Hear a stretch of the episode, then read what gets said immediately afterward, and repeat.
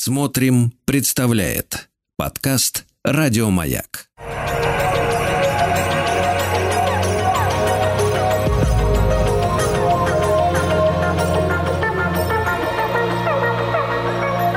Сотворение умира. Дорогие мои, здравствуйте, с вами Артем Новиченков. Сегодня мы будем говорить о... О чем мы будем говорить? Ну, наш сегодняшний герой, кумир, это главный герой записок сумасшедшего Аксентий Иванович Поприщин, э, как это, титулярный советник – то есть мы будем говорить э, как бы о сумасшествии, но не с точки зрения психиатрии, я вообще не психиатр, понятное дело, да, а с точки зрения какой-то социальной и антропологической катастрофы. С одной стороны социальной, с другой стороны экзистенциальной катастрофы. Вот. Э, мне кажется, этот герой, возможно, больше даже, чем другие герои петербургских повестей ближе к нашему времени.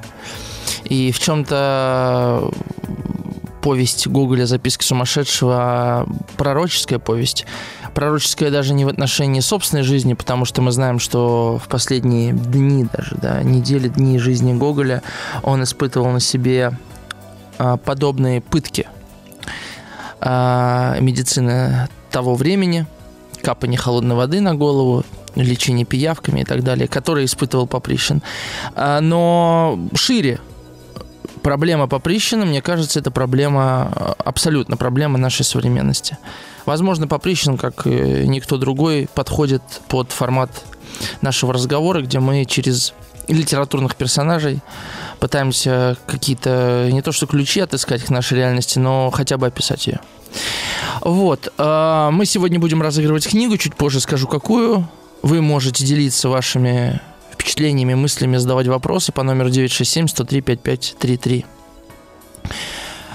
Мне бы хотелось, наверное, как часто бывает, рассказать о собственном опыте прочтения этого произведения. А, на самом деле «Записка сумасшедшего» — это, наверное, была первая книга, которую я прочитал, э, первый, первый, э, первый текст да, художественный, который я э, прочитал осознанно, самостоятельно по собственному выбору. То есть я не читаю там Гарри Поттера, Тани Гроттер и какие-нибудь там повести Стивенсона или Конан Дойля, которые мне подкидывали.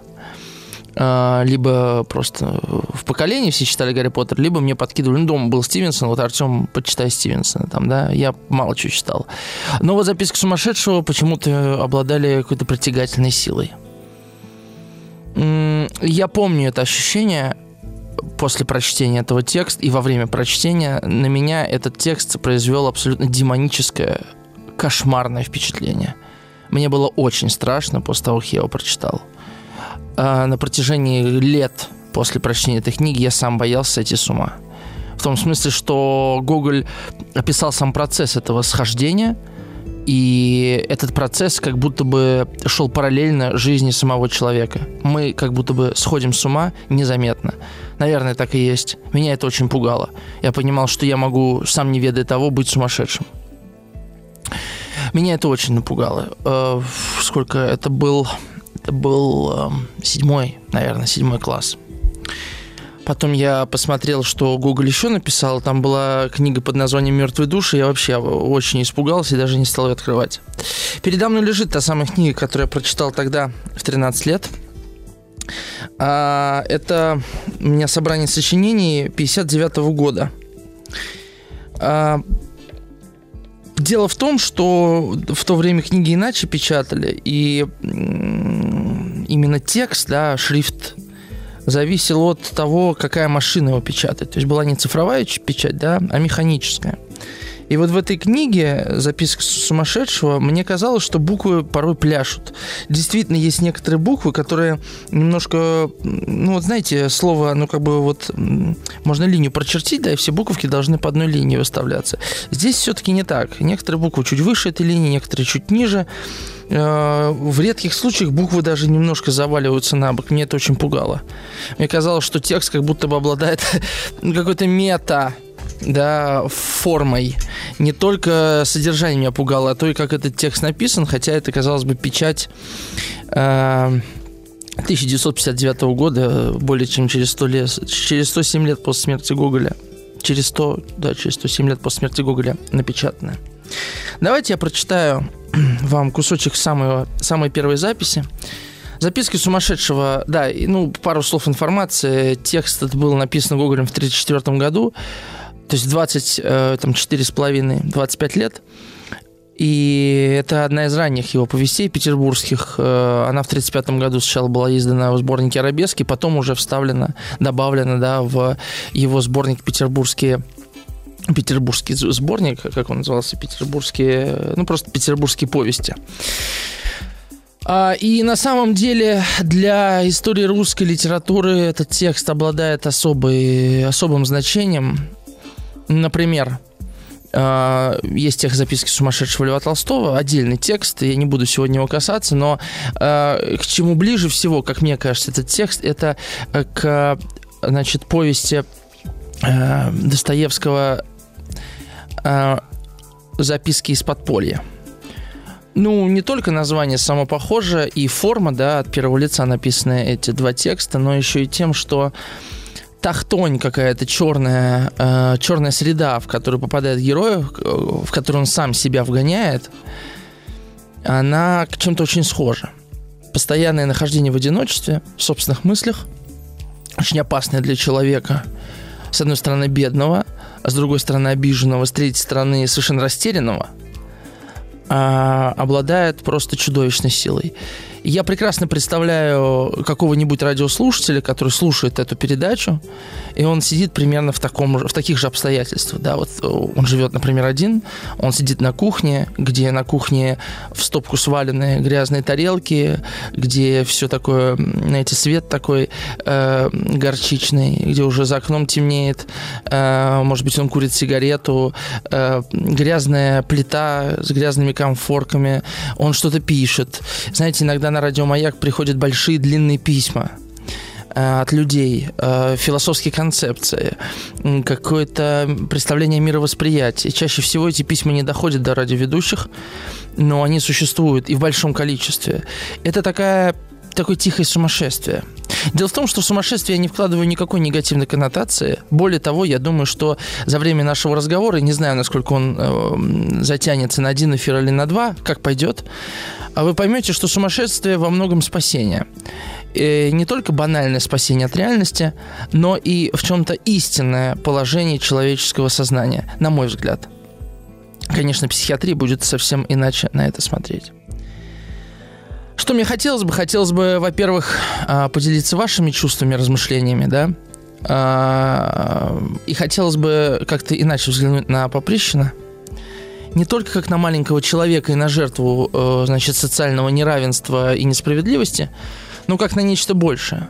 Как на результат вот антропологической катастрофы, которая происходит в светском обществе с человеком, вынужденным жить по регламентируемым э, государственным, общественным нормам и правилам.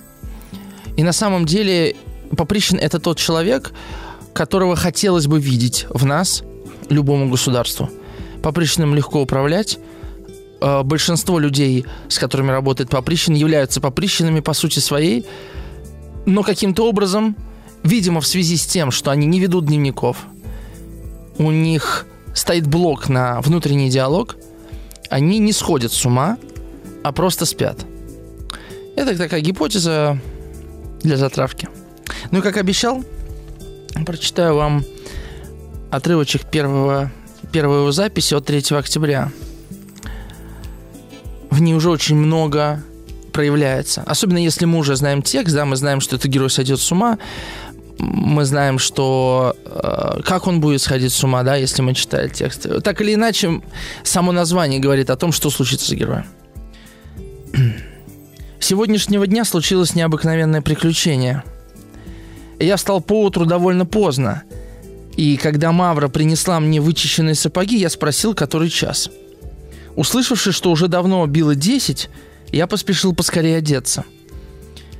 Признаюсь, я бы совсем не пошел в департамент, зная заранее, какую кислую мину сделает наш начальник отделения. Он уже давно мне говорит, что это у тебя, братец, в голове всегда яролаж такой. Ты иной раз метаешься, как угорелый. Дело подчас так спутаешь, что сам сатана не разберет. В титуле поставишь маленькую букву, не выставишь ни числа, ни номера. Проклятая цапля. Он верно завидует, что я сижу в директорском кабинете и очиниваю перья для его превосходительства. Словом, я не пошел бы в департамент, если бы не надежда видеться с казначеем, и авось либо выпросить у этого жида хоть сколько-нибудь из жалования вперед. Вот еще создание. Чтобы он выдал когда-нибудь вперед за месяц деньги. Господи, боже мой, да скорее страшный суд придет. Прости, а проси хоть тресни, хоть будь в разнужде. Не выдаст седой черт. А на квартире собственная кухарка бьет его по щекам. Это всему свету известно. Я не принимаю выгод служить в департаменте. Никаких совершенно ресурсов. Вот в губернском правлении, гражданских и казенных палатах совсем другое дело. Там смотришь, иной прижался в самом углу и пописывает. Фрачишка на нем гадкий, рожа такая, что плюнуть хочется, а посмотри ты, какую он дачу нанимает. Фарфоровые вызолоченные чашки и неси к нему. Это, говорит, докторский подарок, а ему давай пару рысаков или дрожки, или бобер рублей в 300. С виду такой тихенький, говорит так деликатно, одолжите ножичка починить перышко. А там обчистит так, что только одну рубашку оставят на просителя. Правда, у нас зато служба благородная, чистота во всем такая, какой во веки не видеть губернскому управлению. Столы из красного дерева, и все начальники на «вы». Да, признаюсь, если бы не благородство службы, я бы давно оставил департамент. Казалось бы, такая вот история, ну, обычная, да, но Э, в чем гений этого текста, э, отдельно даже от гения Гоголя, что он сам себя как будто бы создает. Эм, откуда вообще берется этот язык Гоголя? Ну, во-первых, Гоголь после того, как приехал из Украины э, в Санкт-Петербург, он довольно короткое время работал в департаменте.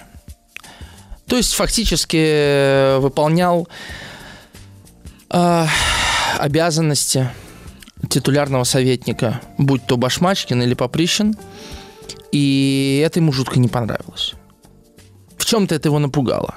На самом деле все те круги ада, которые он описывает э, в «Мертвых душах», в петербургских рассказах и даже в э, «Ревизоре», это его опыт. Краткосрочный опыт, который позволил ему как будто бы сохранить девственность э, внимание к этому, да, потому что попав куда-то, мы присматриваемся к людям, присматриваемся к обстановке, нас много что смущает, но потом мы говорим себе ничего, привыкнем, и действительно ко многому привыкаем, и то, что в действительности для нас очень странно, становится частью нормы.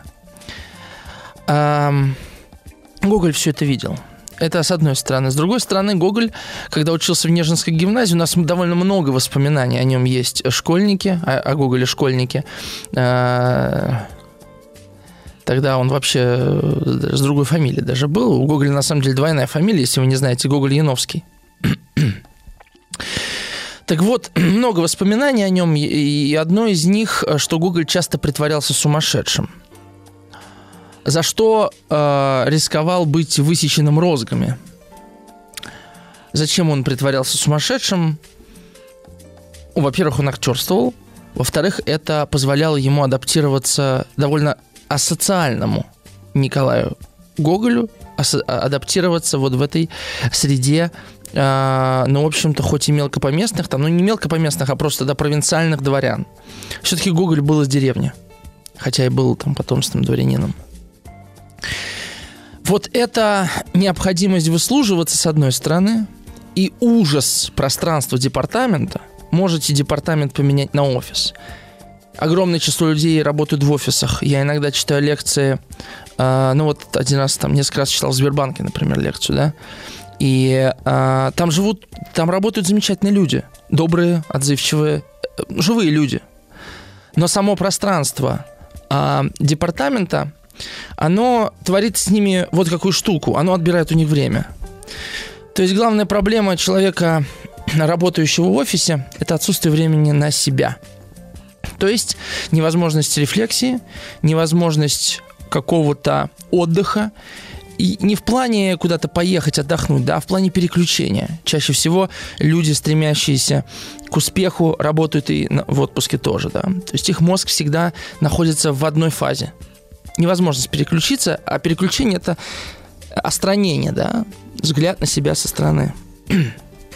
В общем, Ну и кроме того, иерархические лестницы, на которых вообще лежат человеческие отношения. Наверное, главное, все, что есть, что есть в нашей жизни, да, это человеческие отношения, они накладываются, да, вот на эти иерархические, карьерные, пожарные лестницы.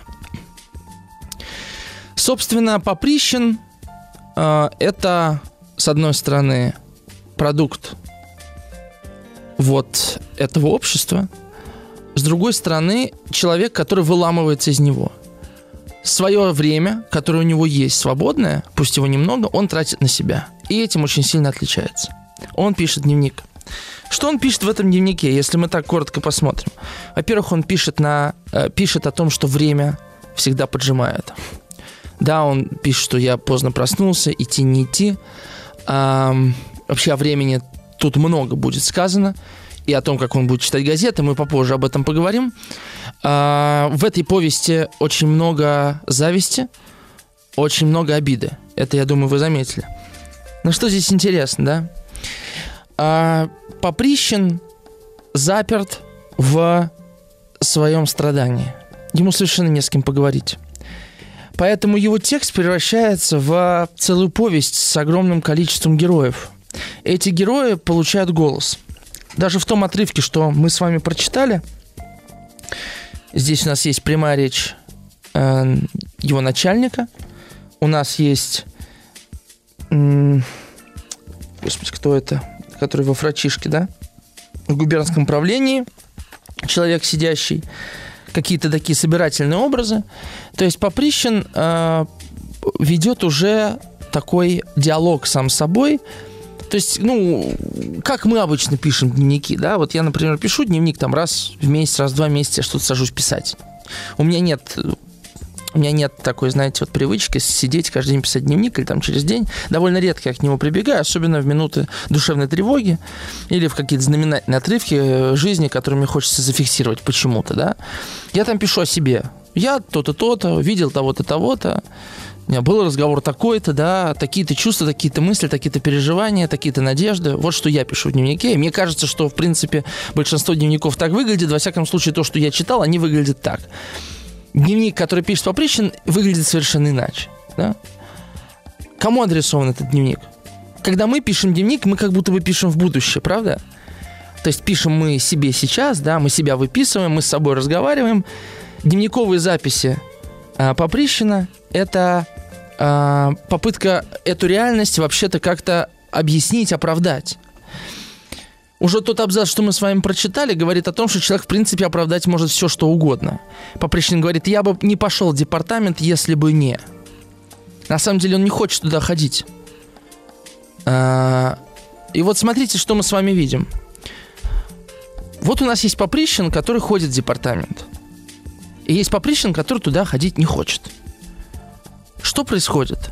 Поприщин, который не хочет ходить, он говорит, я ходить не хочу. Я сегодня поздно проснулся, я бы лучше остался дома. А Поприщин, который, ну, он все-таки должен зарплату получать, он должен какую-то социальную жизнь вести, да, он э, хочет быть хорошим, это тоже важно.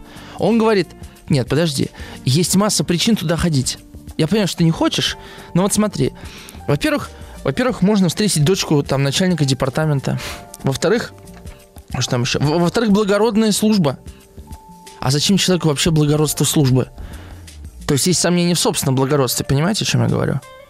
Зачем мне через что-то получать благородство, если я сомневаюсь в собственном благородстве? Соответственно, если меня лишить, если поприщенно лишить этой работы, то он будет о себе плохо думать. У нас завтра с Владом будет эфир, посвященный фильму «Барби». Такой вот э, реклама, да? И э, там одна очень важная вещь сказана. Мы завтра о ней будем отдельно говорить, да? А, э, вопрос, что ты такой есть. Обычно мы определяем себя через что-то, через то, что мы имеем. И вот по ходу этой повести Поприщин будет лишаться всего, что он имеет. Что от него останется, увидим с вами. Сейчас уйдем на новости. 967 103 5533, пишите.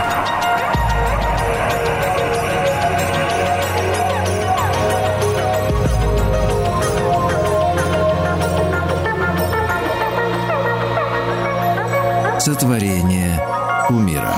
Подумал я о первых полу как о первом получасе, который у нас с вами был, подумал, что я такой серьезный. Ни шуточки, ни, ни прибауточки. А что-то для меня почему-то этот текст вообще не веселый, я вот не знаю. Там очень много на самом деле комичного, как всегда у Гоголя.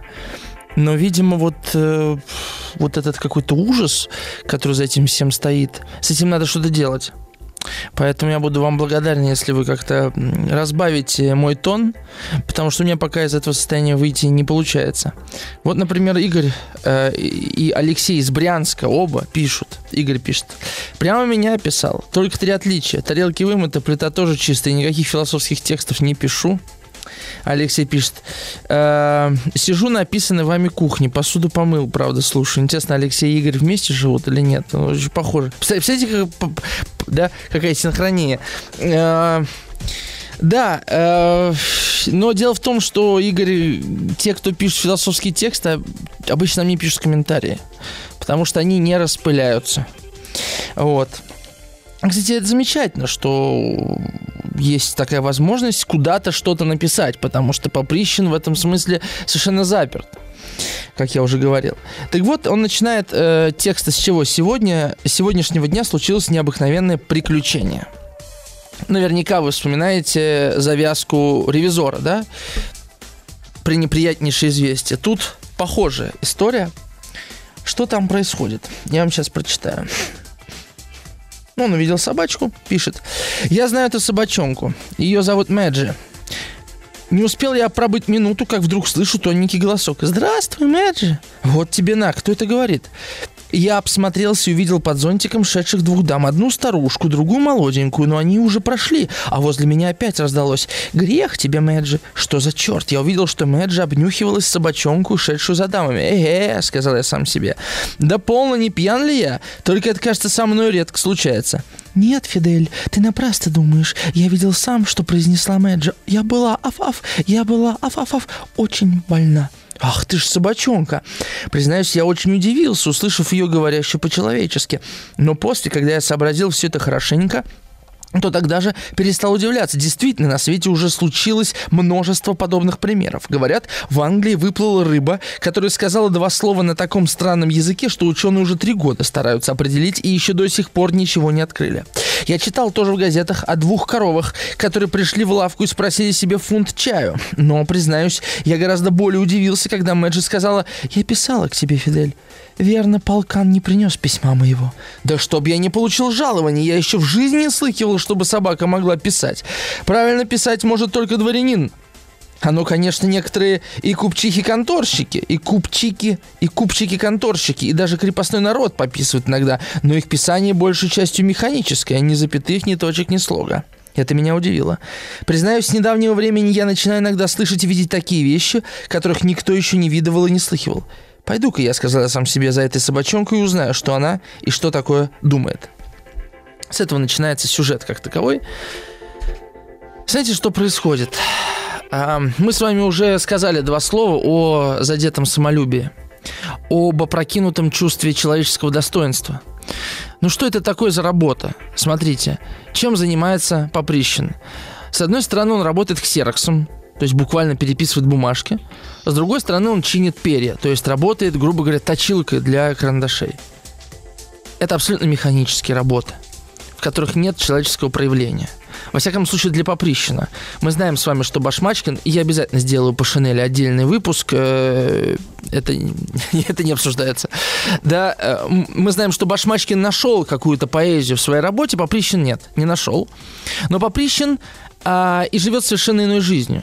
То есть, если жизнь Башмачкина, она вся ввернута внутрь его, да, Башмачкин фактически лишен языка, он не умеет говорить о себе. Он не умеет говорить о своих чувствах как таковых. А, он в некотором смысле себя объективирует.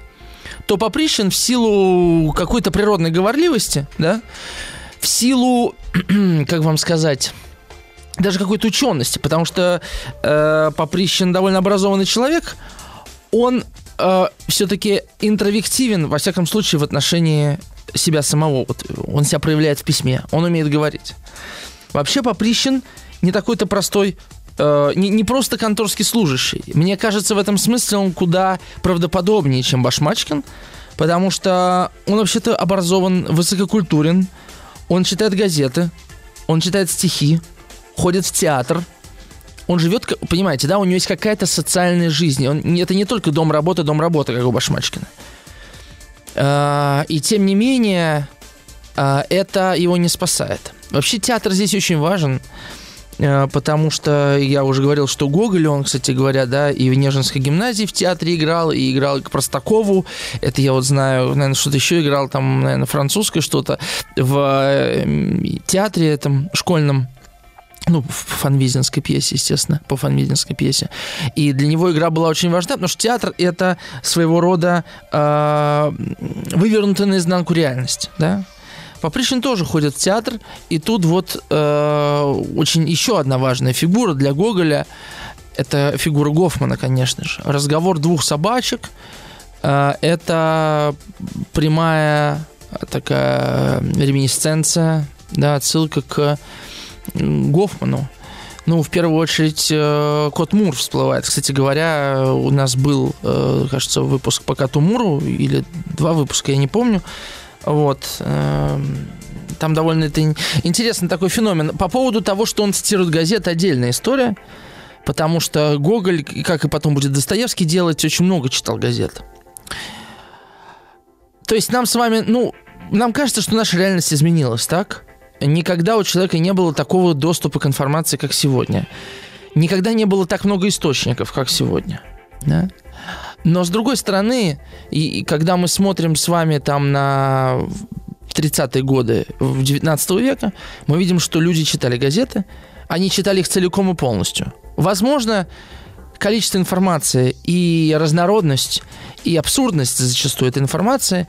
А вот те примеры, которые приводит Поприщин, это примеры, которые Гоголь брал из газет. То есть действительно рассказывалась история про рыбу, которая сказала пару слов, и про коров, которые заказали там себе пиво или что.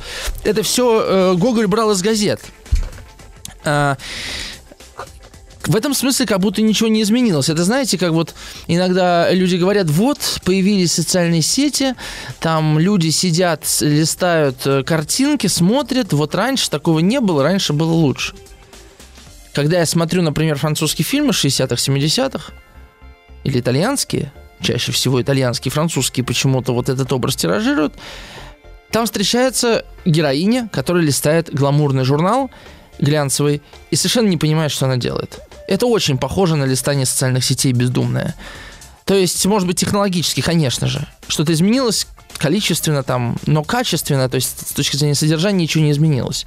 Оказывается, что человеку достаточно было газеты без картинок, без ярких заголовков, чтобы быть помешанным на средствах массовой информации. И получается, что Поприщин оказывается между, не между двух огней, да, а между двух каких-то полюсов. С одной стороны, это мир строго, э, строго конвенциональный, мир департамента с четкими иерархиями, этажами, э, чинами, да, и обязательствами. С другой стороны, это совершенно шизофренический мир социальных сетей, где на одной странице могут соседствовать э, статьи про какую-нибудь, не знаю, войну, крымскую, турецкую, неважно, и вместе с тем новости из Англии, как там две коровы зашли в паб. И все это совершенно как будто бы нормально э, организуется, и человек все это может проглатывать. Подобно тому, как мы, э, где бы то ни было, с вами считываем рекламу, да, то есть вот мы листаем ленту новостей, заходим в магазин, и реклама соседствует с э, прямой информацией, там, которая нас интересует. Мы даже не обращаем уже на это внимание, хотя это совершенно ненормальное устройство информации. То есть представьте себе, вы, например, читаете э, «Капитанскую дочку» или даже книгу Гоголя, и там посреди страницы будет рекламный пост в книге – вам это покажется странным, но нам это не кажется странным в интернете. Хотя это очень странно. Вот этот монтаж. Надо еще понимать, что человек 19 века совершенно не был готов к монтажу. То есть э, я говорю про киномонтаж, про нелинейность повествования. И поэтому если бы во времена Гоголя посреди текста вставлялась бы реклама, эта реклама была бы прочитана как часть текста. Ее бы не выделяли как э, иной элемент, инородный элемент. Мы уже умеем с этим работать. Ну, и, конечно, кинематограф нас к этому ну, приучил. Мы можем смотреть фильм там, с двумя, например, сюжетными линиями параллельными, которые будут пересекаться только в конце фильма, на, и мы к этому как бы привыкнем. Нолан любит в это играть. Этого недостаточно, это отдельно про Нолана. Вы понимаете, о чем я говорю. Пожалуй, прочитаю несколько комментариев. 967-103-5533. Пишите. У нас вот сайт ТСТ не работает. Я вам хотел книгу не просто Гоголя выбрать, а что-то про шизофрению. Но пока сайт не работает, не могу для вас выбрать книгу. Может быть, сегодня ничего разыгрывать не буду. Но, надеюсь, это не повлияет на ваш интерес. Хотя, какая разница, если повлияет, то значит так тому и быть. В общем, пишите 967-103-5533, задавайте вопросы. Татьяна пишет из Санкт-Петербурга. Может быть, дело все-таки не в локации, офис многоэтажки. Виктор Франкл и в концлагере умудрялся оставаться в светлом уме. А, с одной стороны, да, да, для человека, который а, может а, впадать в состояние медитации, где бы то ни было, неважно где он, на горе или в, вагоне метро – но для человека с а, совершенно обыденным, среднестатистическим образом мышления и сознания это крайне важно. Знаете, я не помню, в каком городе выстроили спальный район. Вообще без деревьев. Просто бетон, стекла, асфальт и машины. И через 10 лет посмотрели статистику, а там количество суицидов, количество самоубийств просто зашкаливало. И тогда люди задумались, может быть, как-то не так район расположен. Нет, конечно, можно сказать, что место проклято. Но все-таки пространство на обычного человека очень сильно влияет. Где он живет, как он живет, что он видит за окном. Он видит за окном другой дом, или он видит за окном деревья, парк, или горизонт. Это, это очень большая разница. На самом деле э, люди часто выбирают там квартиру, чтобы снимать, и вид за окном их меньше всего интересует. Хотя мне кажется, это чуть ли не самое важное. Но это так уже, мое. Короче говоря, пишите, мы сейчас на короткую рекламу идем. 967-103-5533. Жду ваших шуточек.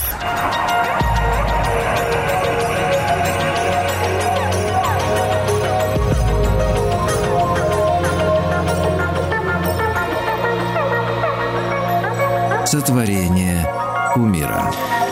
Ну что ж, э, прочитаю ваши комментарии.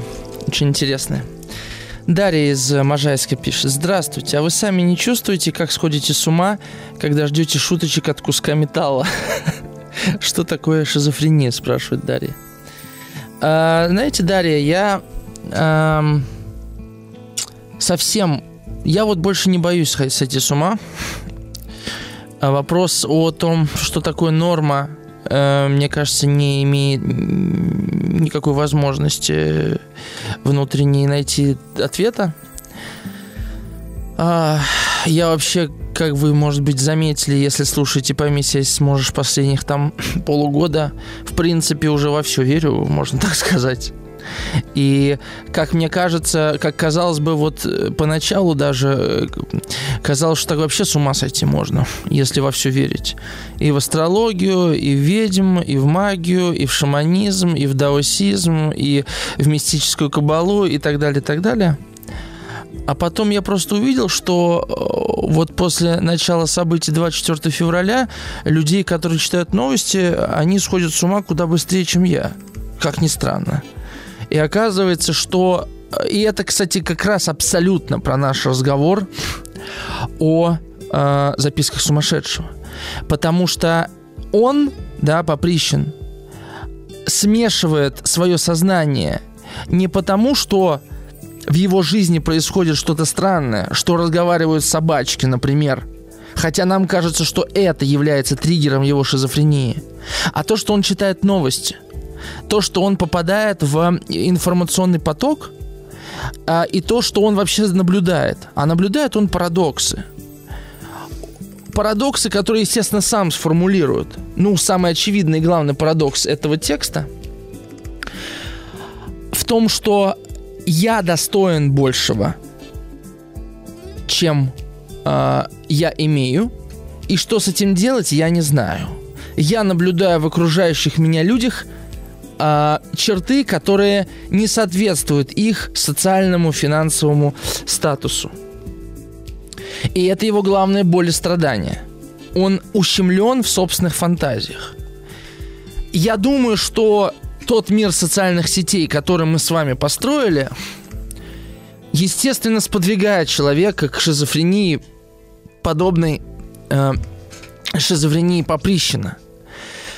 Потому что наше представление о том, что мы есть, определяется нашими фантазиями того информационного пространства, в котором мы обитаем. А оно никогда не может быть тождественно нам самим. мысль большая, и она даже так сформулирована. Я думаю, тут стоит поставить на паузу наш разговор. Мы сейчас уйдем на музыкальную э, остановку, остановимся, да, и вернемся после потом новостей. Пишите 967-103-5533.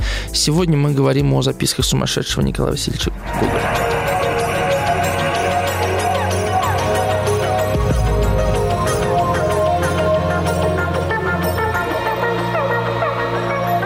Сотворение умира.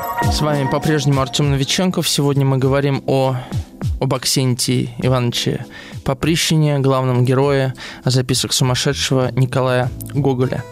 А, мы с вами за первый час э, как бы завязали некие узлы, Э, и завязку текста на самом деле мы уже прочитали э, практически всю. Следующий этап это э, история о том, что Поприщин влюблен в дочку директора департамента и понимает, что не может эм, быть с нею.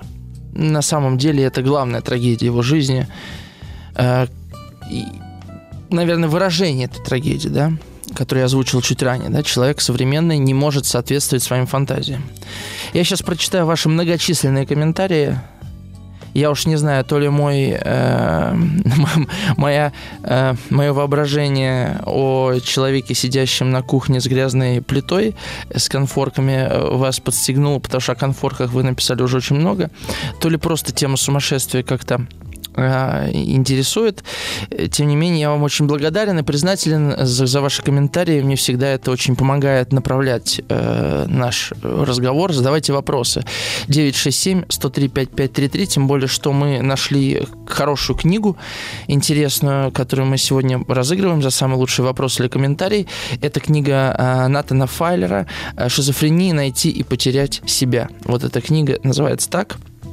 Um, Вообще она о шизофрении, о мифах э, о шизофрении и э, о границе между безумием и человечностью. Короче говоря, 967-103-5533 пишите. Итак, пойдем по порядку. Ваши комментарии. Татьяна из Санкт-Петербурга. В Поприщине, как во всех нас, бурлят противостоящие друг другу программы. С одной стороны, мы желаем найти вожака, за которым не стыдно пойти в счастливое будущее, а с другой – стремление к этой сладкой личной свободе. Ну вот дихотомии, которые вы описываете, Татьяна, это только одна из дихотомий, да, в которых мы существуем. Самостоятельность или зависимость, если можно, я так ее назову. С другой стороны, это может быть дихотомия, э, дихотомия других программ, быть хорошим или быть настоящим, да? быть успешным или быть собой и так далее – вот вырваться из этой дихотомии, наверное, главная задача человека. Мы вчера э, с нашим гостем это обсуждали в «Пойми себя, если сможешь» с Леонидом Тальписом. И то же самое мы будем обсуждать завтра в разговоре о фильме «Барби». Вот какой-то такой узор складывается. Видимо, я просто об этом сейчас думаю, поэтому все, с чем я сталкиваюсь, я э, вот к этому прихожу как только мы выходим из этих дихотомий, из, на самом деле, парадоксальной амбивалентности, в которой существуем, как, как только мы перестаем делить мир на своих и чужих, правых, неправых, черных и белых, мы, на самом деле, освобождаемся. А как только мы говорим, свободен я или не свободен, то значит уже сама эта проблема нас закабаляет, то есть на каком-то метауровне. Вот э, комментарий, в чем-то даже исповедальный, от Паши. Пашки. От Павла. Да, Павел из Питера. Так он подписался. Многие сидят в подобных кухнях с тусклым светом и горой посуды. Многие, наверное, на грани сумасшествия. Я точно. Однажды у меня было ощущение, что меня нет вовсе. Я пытался где-то найти подтверждение, что я есть. В соцсетях, например. Но не помогало. В конце концов, я решил не думать вовсе, чтобы не сойти с ума. Окунулся в работу на много лет. Но спустя столько лет я опять, кажись, на грани сумасшествия. Вот такой комментарий. А, видите, какая интересная вещь с работой связанная, да? А, я думаю, что сумасшествие, о котором мы с вами говорим, я не разбираюсь в видах сумасшествия, честно говоря, и видах психоза. Но то, о чем мы говорим в связи с э, историей Поприщина, это же, это, конечно же, сумасшествие как результат э, чувства опустошенности. Работа, которая нас не наполняет, следовательно, не... То есть вот, то, да, Павел, то, что вы описываете, господи, это, кажется, концепция делеза, тело без органов. То есть вроде бы я э, существую как физическая, да, такая единица. С другой стороны, доказательств моему существованию я найти не могу.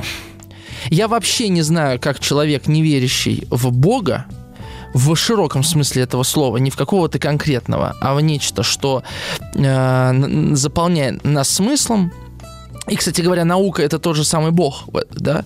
Э, многие люди верят в науку как в Бога. А вот без этой веры я не очень понимаю, как человек вообще э, подтверждает свое существование.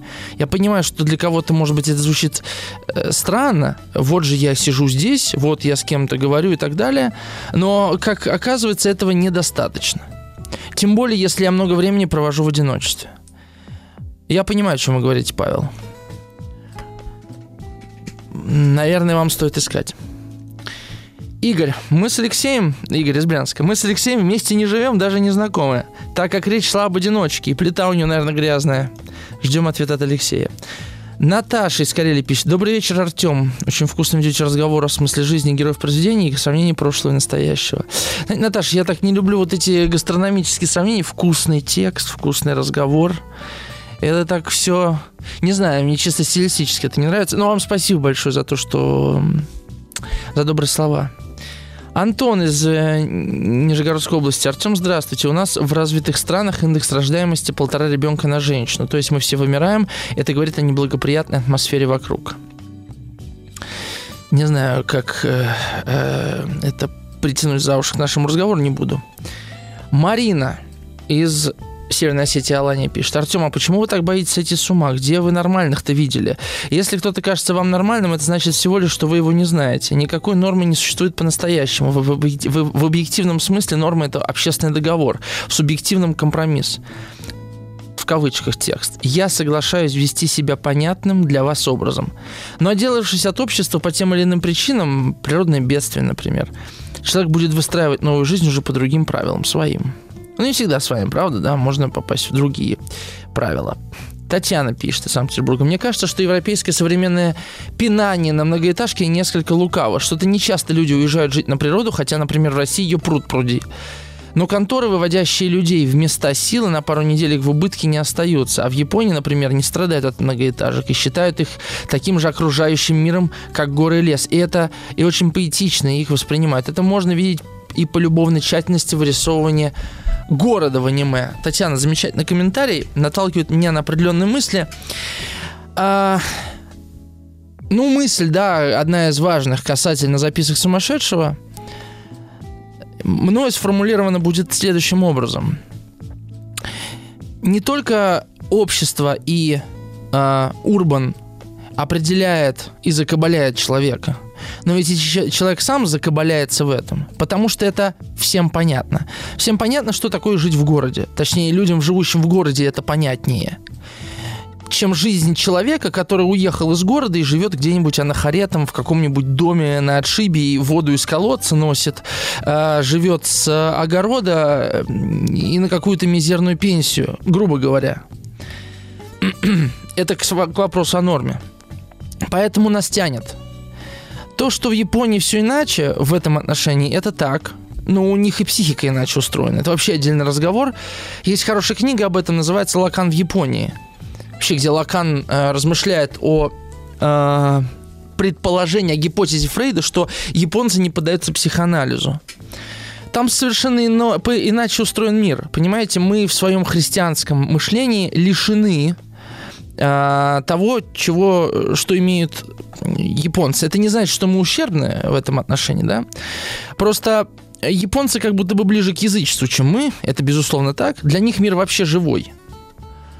А они даже детские игрушки не выбрасывают на мусорку, а сжигают. Я смотрел замечательный фильм. А, господи, кто же? Это, кажется, был Крис Маркер, один из моих любимых режиссеров-документалистов. У меня был по нему эфир с гостем в этом году.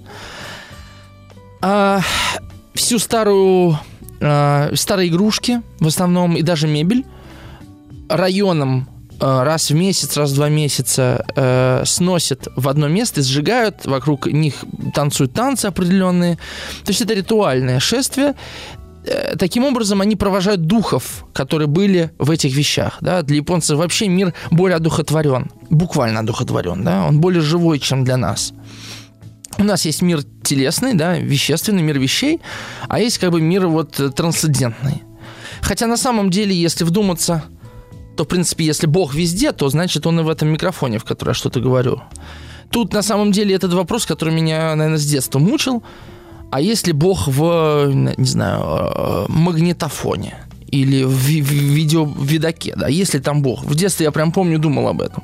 Если Бог везде, он реально везде, даже в технике, а если это рукотворная техника. И почему техника так опасна, если в ней Бог? Такие вопросы меня мучили. Для японца это вопрос не вопрос.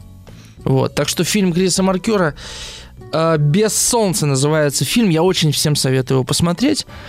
Э, там две истории рассказаны про, собственно, э, они, а, а, да, вот про Японию, про верование, про веру Японии. В Японии э, связанную с новейшими технологиями, и про веру э, в какой-то африканской стране, я уже не помню, Кения, что ли, или Конго, кажется, Конго.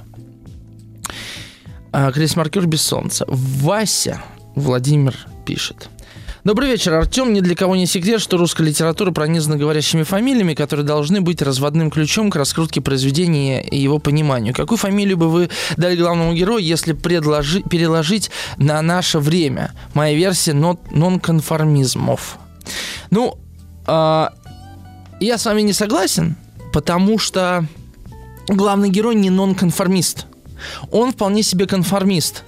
Просто, как я уже описывал, вот этот вот внутренний диалог, где внутри героя борются два голоса, один говорит «иди на работу», другой говорит «не иди на работу», знакомый, правда, многим из нас. Один говорит «тебе стоит пойти домой», а другой говорит «нет, посиди еще немножко».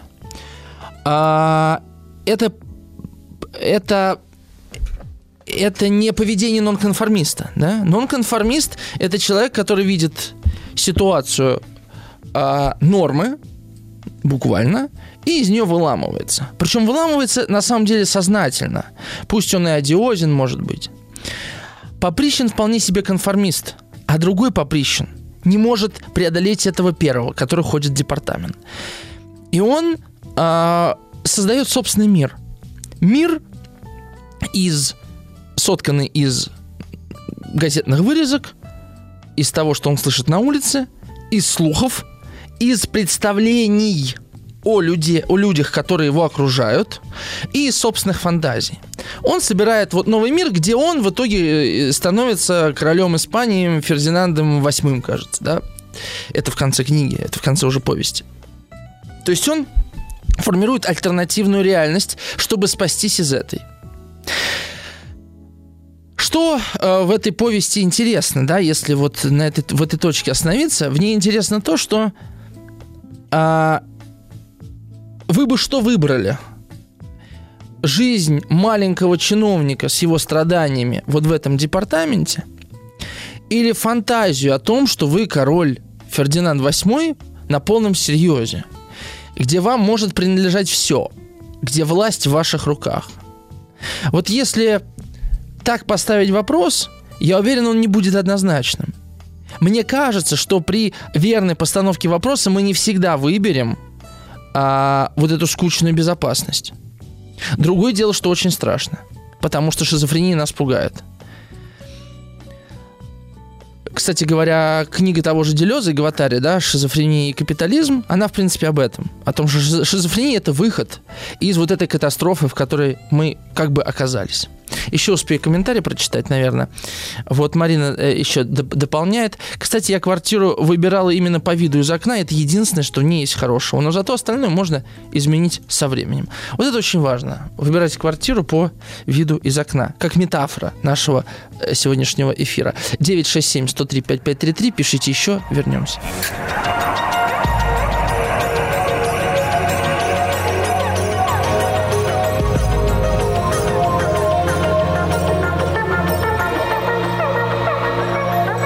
Сотворение умира.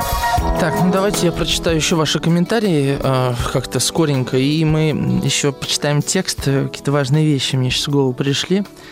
Как мне кажется, естественно. так, нам пишет Елена из Новосибирска. Здравствуйте, сижу на кухне на даче, конфорки чистые. На улице большая голубая луна, призрачным светом освещает дом напротив. Очень тихо и тепло. Да, мы все что-то больше, чем то, что видит в нас социум, и оценивают настолько по той грани, которая полезна определенной эгрегориальной системе, не более.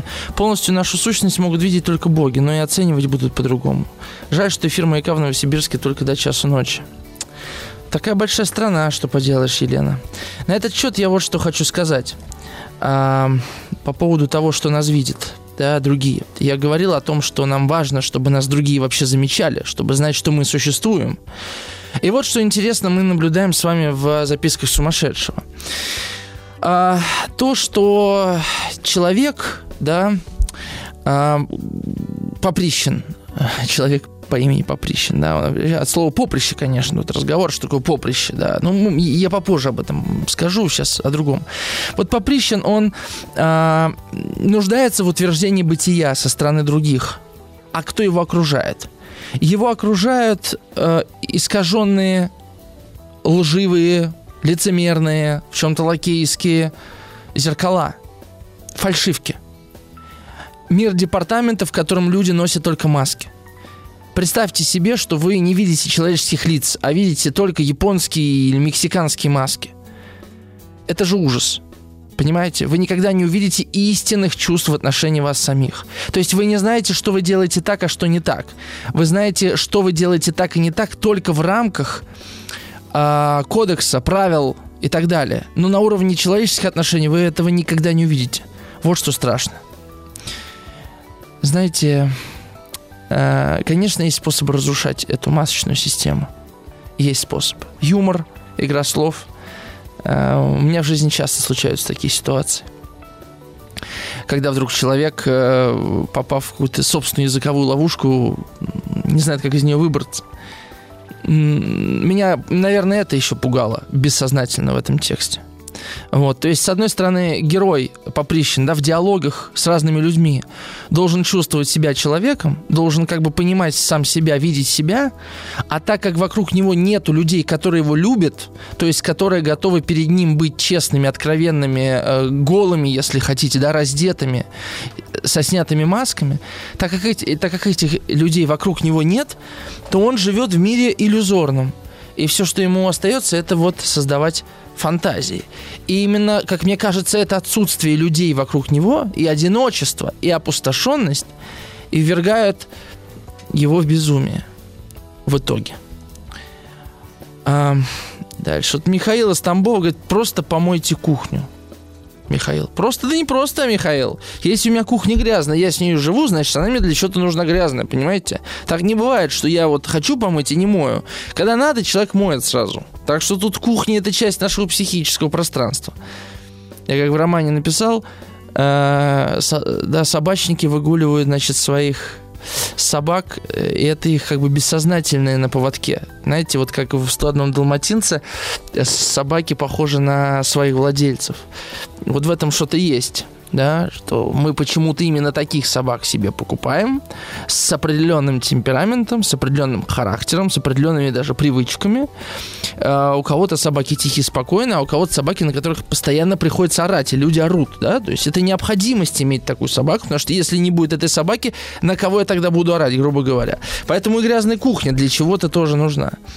Игорь пишет, заметьте, в Японии запрещены на, на, на законодательном уровне другие религии. Можешь молиться любому богу, но чтобы об этом никто не знал. Ну, кстати, да, с Японией это отдельная история, она связана еще с интервенции христианской, довольно насильственной местами, а, да, другой вообще разговор, так, да, примерно так же в Австралии, пишет Игорь. Вот такой комментарий, на который мне нечего ответить из Ульяновской области. Может, Гоголь притворялся сумасшедшим, как художник Ланд Гольцер из романа «Успех» Фейхтвангера?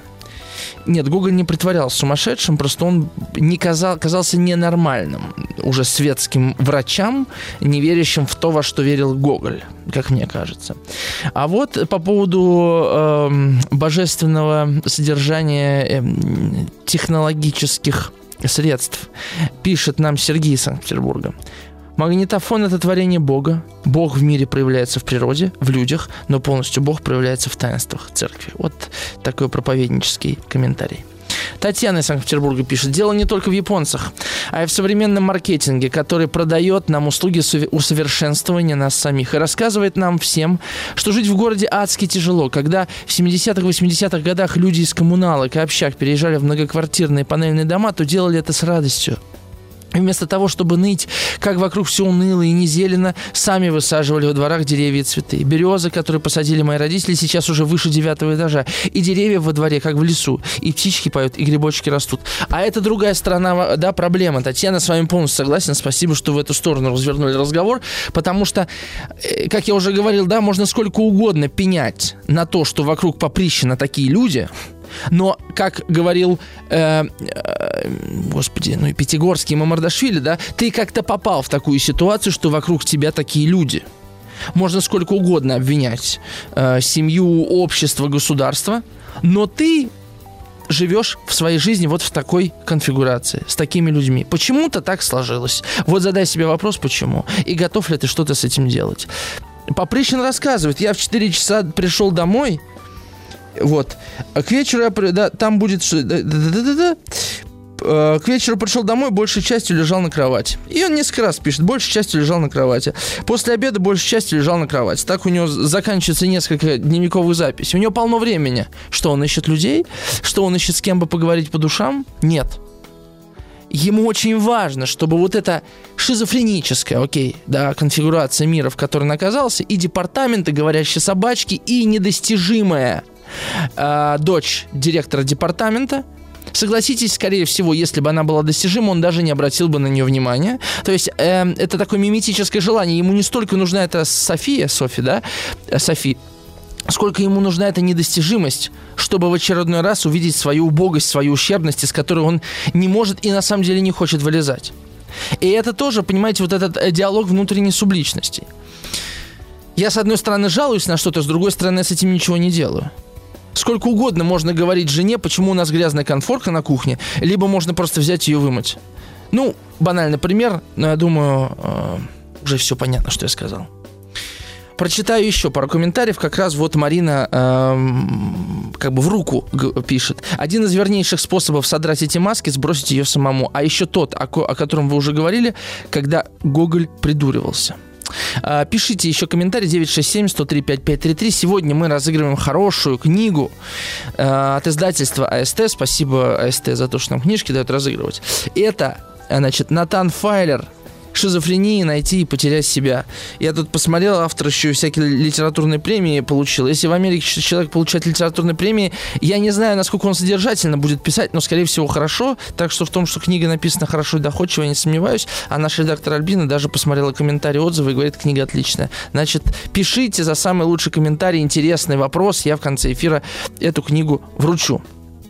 Игорь из Брянска пишет, может, Гоголь просто был собой, что не соответствовал остальным и правильным.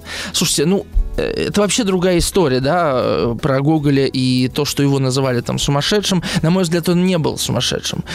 Ну, и опять-таки говорю как обыватель, не как психиатр. Да, он, наверное, был помешан, у него, наверное, были навязчивые мысли, но э, отчасти он существовал в неком религиозном экстазе.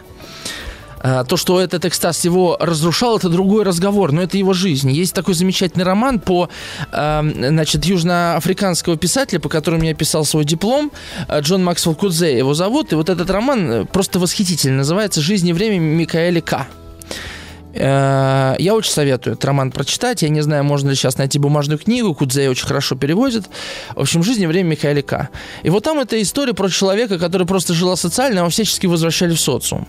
Вообще, может быть, как-нибудь я сделаю эфир по книге, которую, скорее всего, никто не читал, но э, почему нет? В конце концов, гораздо важнее не тот текст, да, который мы читаем, как наш разговор, который вокруг него складывается.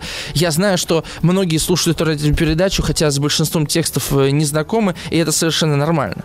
В конце концов, я, может быть, их читаю для того, чтобы не читали вы, правильно?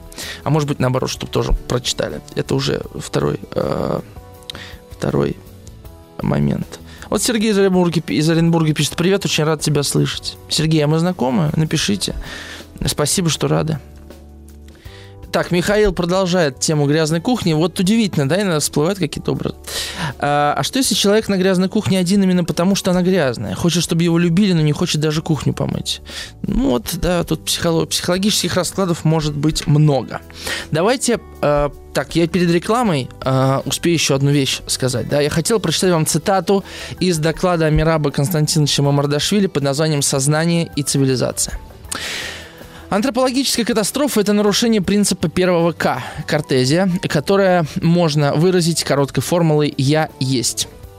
Все, что должно было быть сделано со стороны мира, уже сделано. Дело теперь за тобой.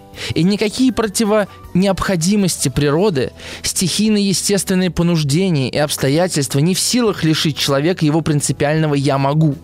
Только он сам может добровольно отказаться от этой экзистенциальной привилегии, то есть стать рабом своих привычек, общественного мнения, политического строя и так далее. И давайте мы вот эту цитату Мамардашвили э, как бы примерим на Поприщина. Э, чем одержим Поприщин? Завистью, э, желанием приспособления, жаждой власти. Он зависит от мнения окружающих, он зависит от своих привычек. Лежание на диване – это его привычка, в конце концов. Писание всего подряд – его привычка. И получается, что он вытесняет да, самого себя в этом письме, в речь собачек, в речь окружающих о нем самом. То есть, как это не парадоксально, несмотря на то, что герой ведет дневник, он о себе говорит через других персонажей. Уйдем сейчас на рекламу.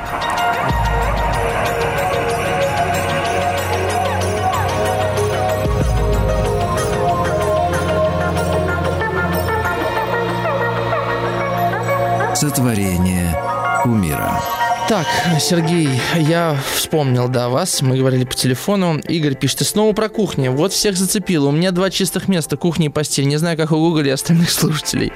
Да, да потому что кухня в России это очень важный топос. На кухне всегда решаются все главные вопросы. На кухне ведутся политические споры. Что кухня это какое-то такое... Я с детства помню это пространство. Она же обычно меньше других комнат. И какое-то там вот это... Уют какой-то складывается. Плюс эти конфорки, да, вот эти как бы солнца, которые солярные символы. Ну, это я так уже из головы. Но в целом, конечно, кухня феномен кухни. Нам надо с Владом что-то подумать, эфир какой-то сделать на этот счет. Ладно. А кому мы сегодня вручим книгу? Я хочу вручить Михаилу из Тамбова за его замечательный вопрос э, последний. Э, что если кухня грязная, ну, в общем, да, что если человек на грязной кухне один, потому что она грязная. Да, Михаил с вами свяжется Альбина, и когда-нибудь книга, когда к нам приедет, э, она до вас доедет, да, и все, кто ждет книгу, которую вы выиграли, наберитесь немножко терпения. Э, терпения. Значит, что мне еще хочется сказать? Значит, а, вот кусочек вам прочитаю. А, хотелось бы мне заглянуть в гостиную, куда видишь только иногда отворенную дверь, за гостиную еще в одну комнату. Эх, какое богатое убранство, какие зеркала и фарфоры. Хотелось бы заглянуть туда, на ту половину, где ее превосходительство. Вот куда хотелось бы мне. В будуар. Как там стоят все эти баночки, скляночки, цветы такие, что и отдохнуть на них страшно. Как лежит там разбросанное ее платье, больше похожее на воздух, чем на платье.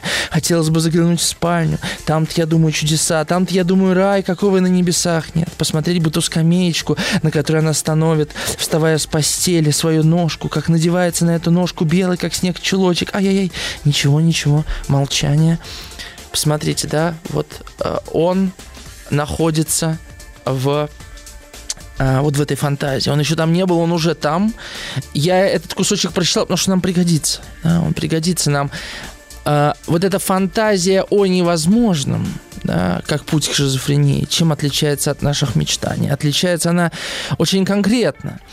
Потому что мы но наша психика способна отделять мир фантазии от мира нашего, да, способна отделять то, что происходит в новостях от нас самих, способна не смешивать мир и нас самих.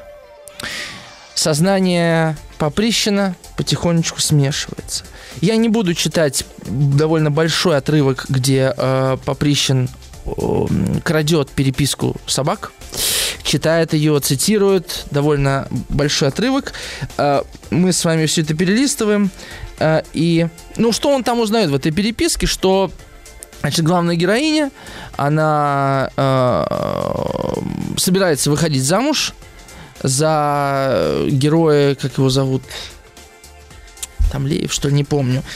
И, конечно, он ревнует. Он понимает, что он не может, он не имеет того, что хотел бы иметь.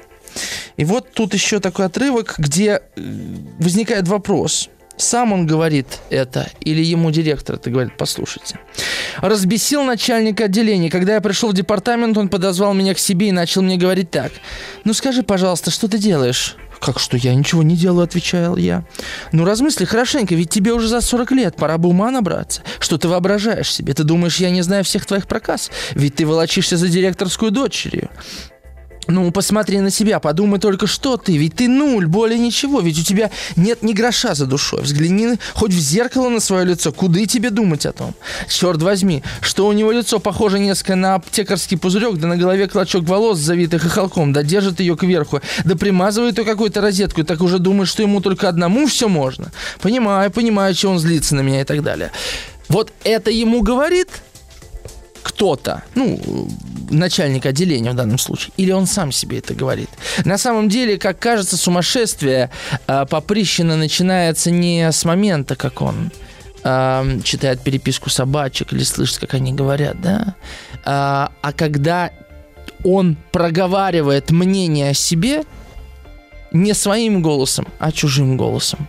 Когда он сам от себя себя прячет когда мы настолько в зависимости от мнения остальных, мы начинаем э, э, как бы расслаиваться, да, и мы начинаем жить двойной, а то и тройной жизнью или более, потому что мы уже думаем не как жить свою жизнь, а о том, как нравится другим, как жить ту жизнь, которую они хотят, чтобы мы жили. На этом мы остановимся и через неделю продолжим. С вами был я, Артем Новиченков. До новых встреч. Комментарий, который не успел прочитать, прочитаю в следующий раз.